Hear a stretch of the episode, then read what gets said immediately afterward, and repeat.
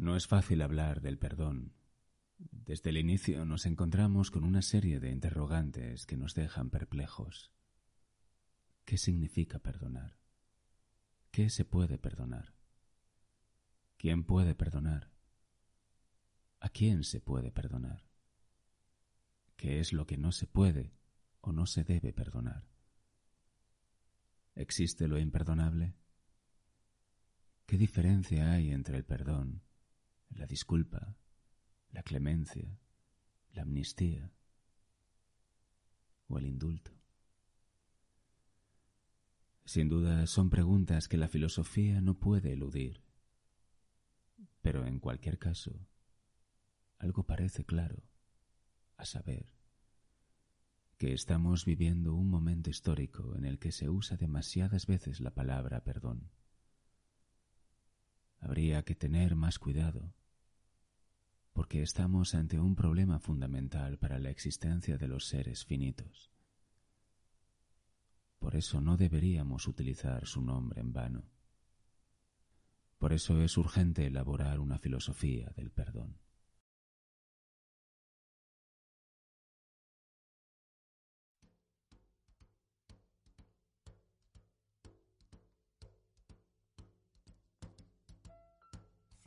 Me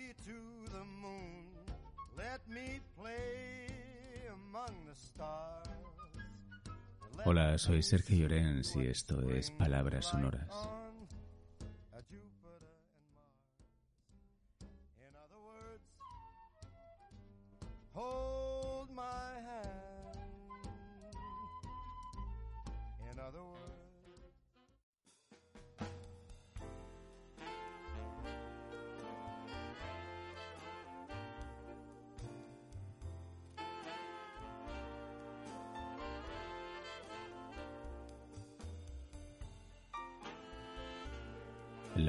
Tesis que hay que poner encima de la mesa y que será el detonante de todo lo que vendrá después es la siguiente. Solo un ser finito puede perdonar, aunque no debe perdonar. Perdón y finitud se remiten mutuamente. A diferencia de lo que a veces se ha dicho o se ha pensado, no tiene sentido hablar del perdón de Dios, porque el perdón, si existe, si se da, es un asunto netamente humano, radicalmente inscrito en la condición corpórea de los seres finitos. El perdón, si aparece, solo puede surgir en el ámbito de una existencia finita. Antes de continuar, es necesario recordar que finitud, en el contexto en que aquí se usa esa palabra, no es sinónimo de muerte. Obviamente somos finitos porque sabemos que vamos a morir, porque somos capaces de anticipar nuestra propia muerte, porque asistimos y sobrevivimos a la muerte de los demás. Todo eso está claro, pero también lo somos porque irrumpimos en un tiempo y en un espacio que no hemos escogido y que no controlamos.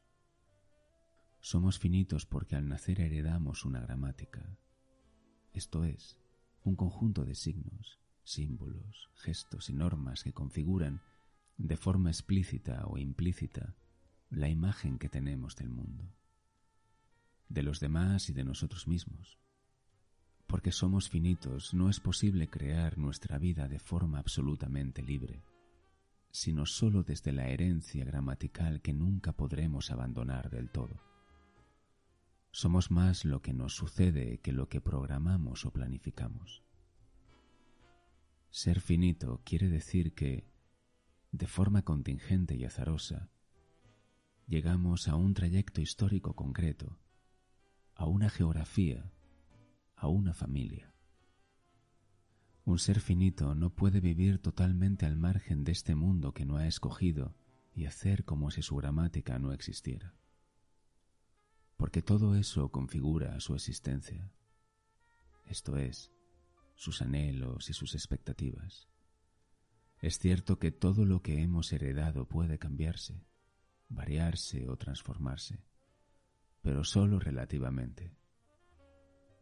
Eso que somos no lo somos de forma absoluta ni definitiva.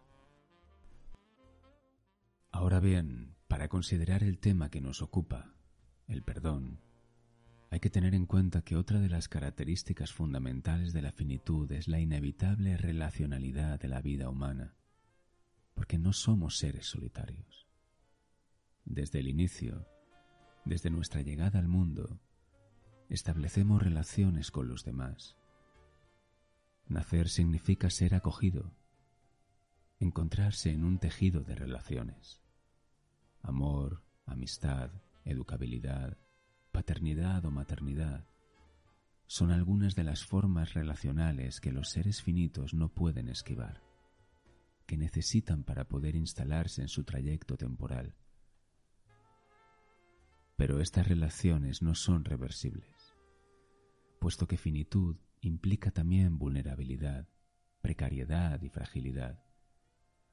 ¿Cómo deshacer lo que ya está hecho? Quizá podamos encontrar en el perdón la respuesta a esta pregunta. La fragilidad de las acciones humanas sería insoportable si no fuera por la capacidad que tenemos de perdonar. Si fabrico un objeto y me sale mal, si no consigo realizarlo como quería, puedo destruirlo y comenzar de nuevo. Pero, ¿qué sucede con mis acciones? ¿Puedo volver a empezar como si no hubiera pasado nada? Un ser es finito, entre otras cosas, porque puede perdonar. Quizás incluso necesita perdonar para poder deshacer lo que ha hecho para deshacer lo que sus palabras y sus acciones han provocado, para reiniciar algo que parecía definitivamente cancelado, para reconciliarse con los demás y consigo mismo.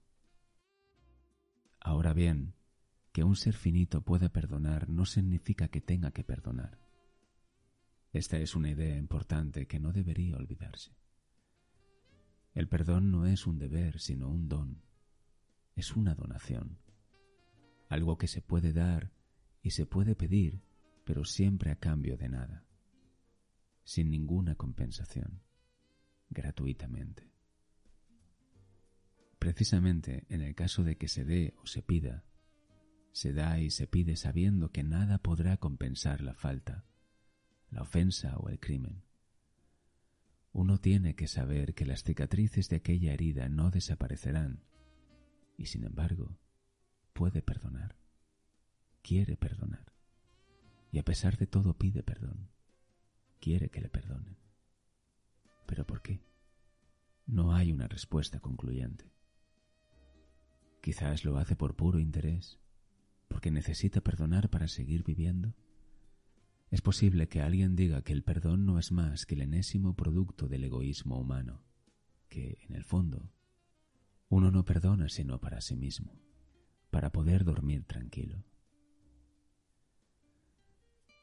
Sin duda es posible esta argumentación, pero también cabe pensar que existe la gratitud en las acciones de los seres finitos y que, a pesar de que el perdón no tiene razón de ser, de que quizás sea un sinsentido, puede darse al margen de las razones.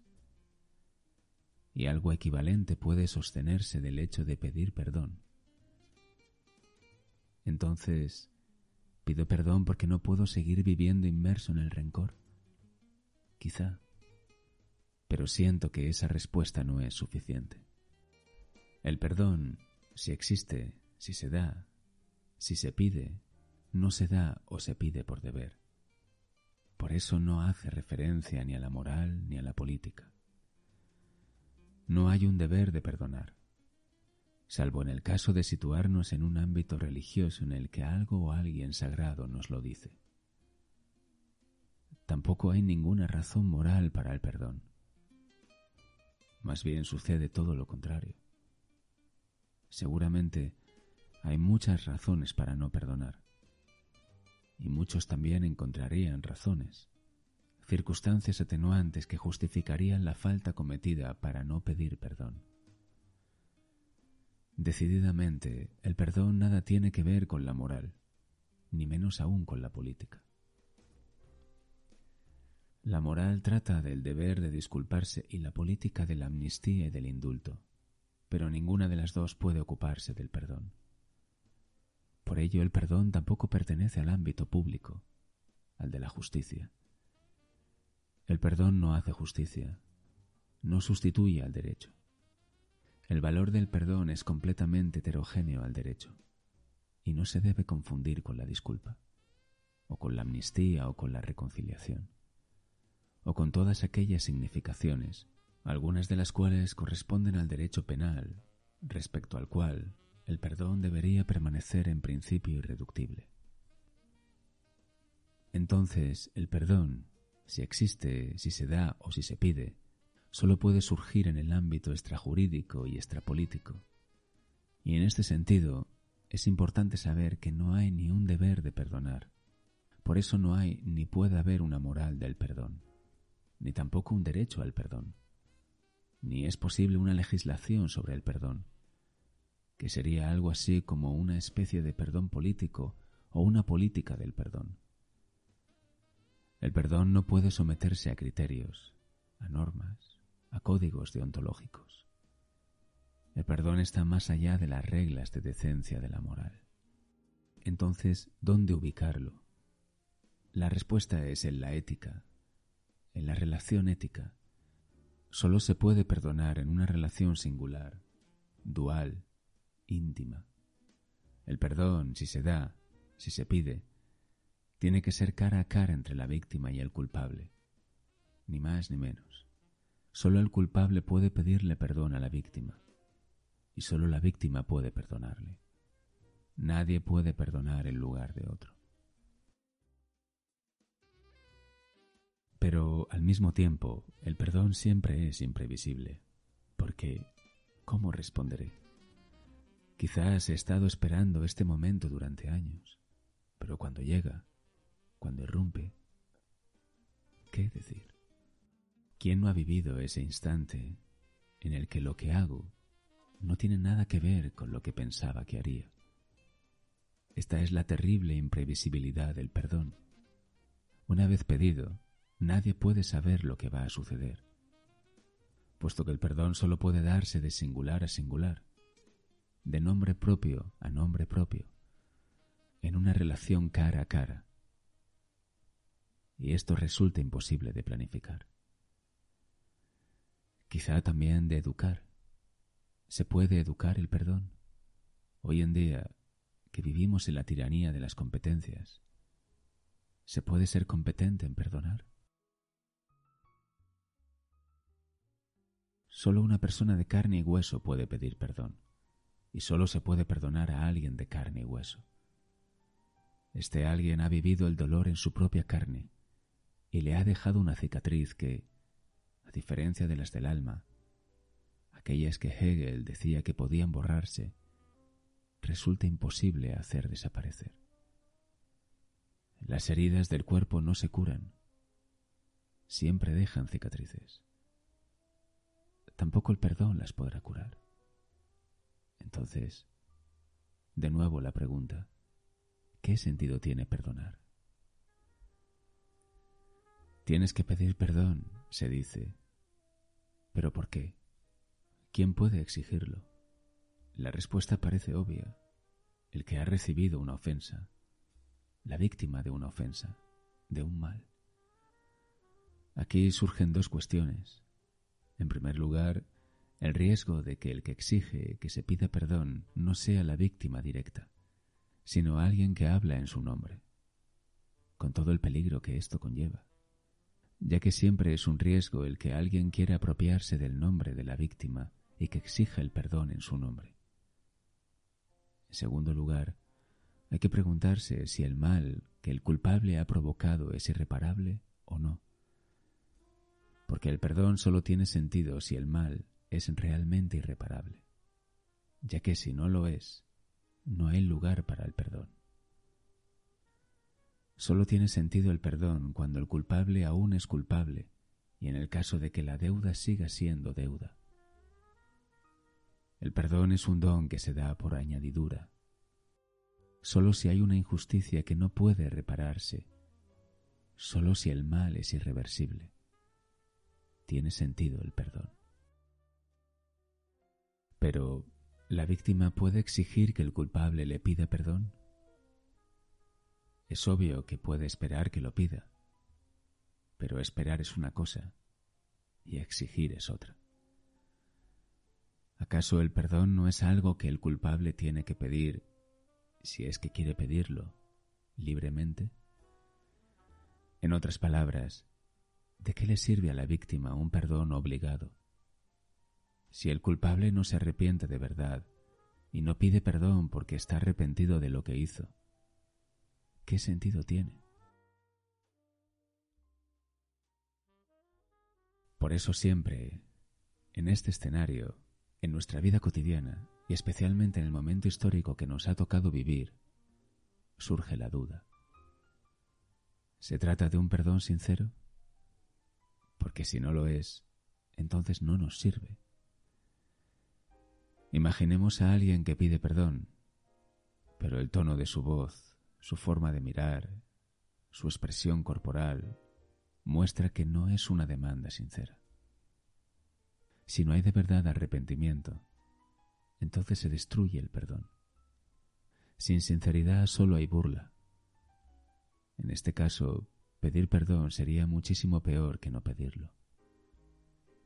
Es lo último que la víctima desearía porque si el arrepentimiento no es sincero, entonces el supuesto perdón acaba siendo un insulto.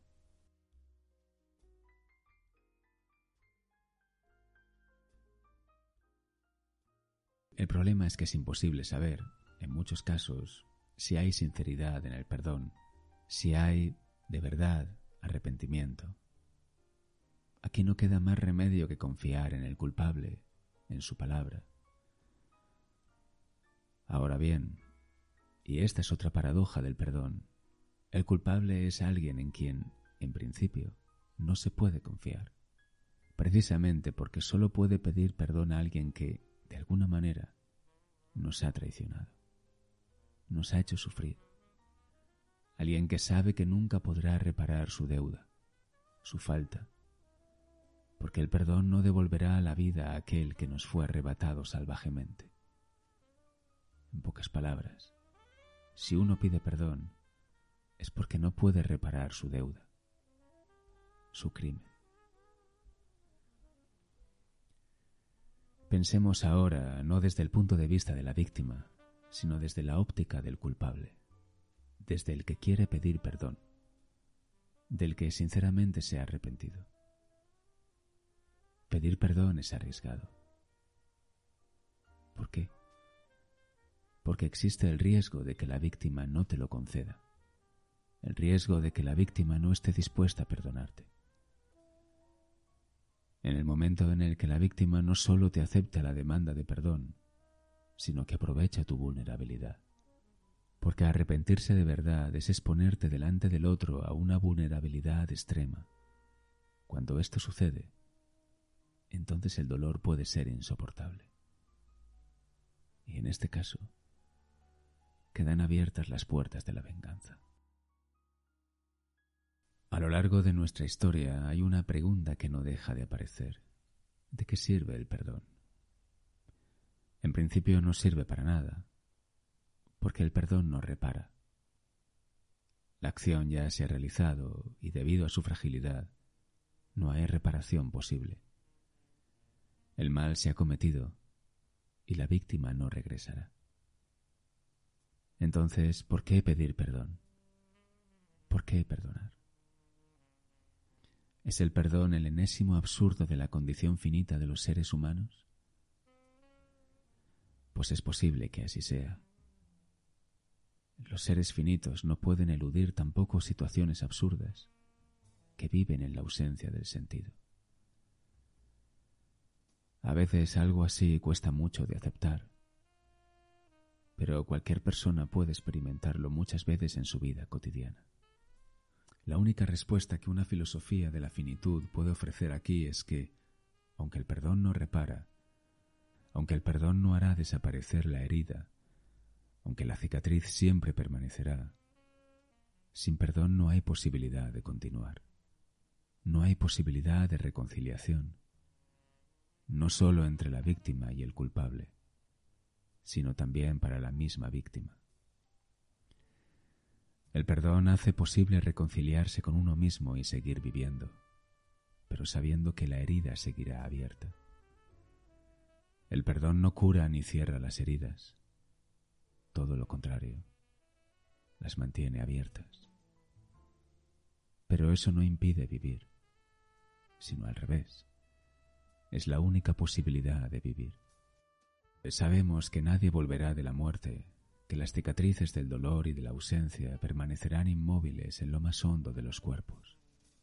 Pero a pesar de eso, el perdón, tanto para el que lo solicita como para el que lo concede, podría servir para algo, aunque quizá para muchos siga siendo absurdo. En efecto, el perdón puede hacer posible que uno tenga el coraje de volver cada mañana a levantarse después del horrible sueño de la venganza, del odio y del rencor. Porque no habría que olvidar que la otra cara del perdón es la venganza. El conde de Montecristo o Moby Dick son dos magníficos ejemplos literarios para ilustrar en qué consiste la venganza. Pero en este contexto, nunca puedo olvidar a Electra. La vida de Electra no tiene otro sentido que esperar el regreso de su hermano Orestes, al que se cree muerto, para vengar el asesinato de su padre, Agamenón. Electra espera que Orestes mate a su madre y a su amante. Y así ocurre. Finalmente, Orestes regresa a palacio y puede culminarse la venganza largo tiempo esperada. Pero la tragedia no termina aquí, porque siempre hay dos tumbas al final del ciclo de la venganza, y Electra muere. Hay quien dice que el perdón es un don incondicional, pero hay quien sostiene todo lo contrario porque hay una condición sin la que el perdón sería una simple payasada. Porque antes de que se pueda plantear el perdón, es necesario que el culpable se reconozca culpable y lo haga en serio, sin alegar circunstancias atenuantes, sin intentos de justificación. No, no hay justificación posible. El arrepentimiento del criminal y sobre todo su remordimiento es lo que da sentido al perdón. Sin él, es una farsa. Si el culpable se arrepiente, entonces existe una posibilidad de reconciliación. Quizá no sea suficiente, porque perdonar no es un deber, pero la posibilidad existe. Es verdad que estamos viviendo tiempos complicados en este sentido, quizá porque muchos creen que admitir la culpa es una forma de humillación. Pero sin sentimiento de culpa no hay posibilidad de perdón. Hay que recordar, como hemos dicho al principio, que solo un ser finito puede perdonar, porque solo un ser finito puede reconocerse culpable y tener vergüenza de lo que hizo, de lo que dijo o de lo que ignoró. Vivimos tiempos de falta de culpa y también de falta de vergüenza. Pero para que el perdón pueda tener un mínimo de sentido, la culpa y la vergüenza son necesarias. Solo a partir de aquí podemos esperar la reconciliación. Así que perdonar permite zanjar el tema y centrarte en las emociones positivas, en el fluir como persona y en conectar de nuevo con uno mismo. Entonces, podríamos decir que el perdón tiene que ser excepcional, porque implica el rigor moral de no tolerar una ofensa indefinidamente. Todo lo que no sea eso se convierte en una excusa para obtener una licencia para seguir ofendiendo, porque siempre se podrá recurrir a un perdón imperfecto y continuista y eso solo conduce a un lugar, a lo imperdonable.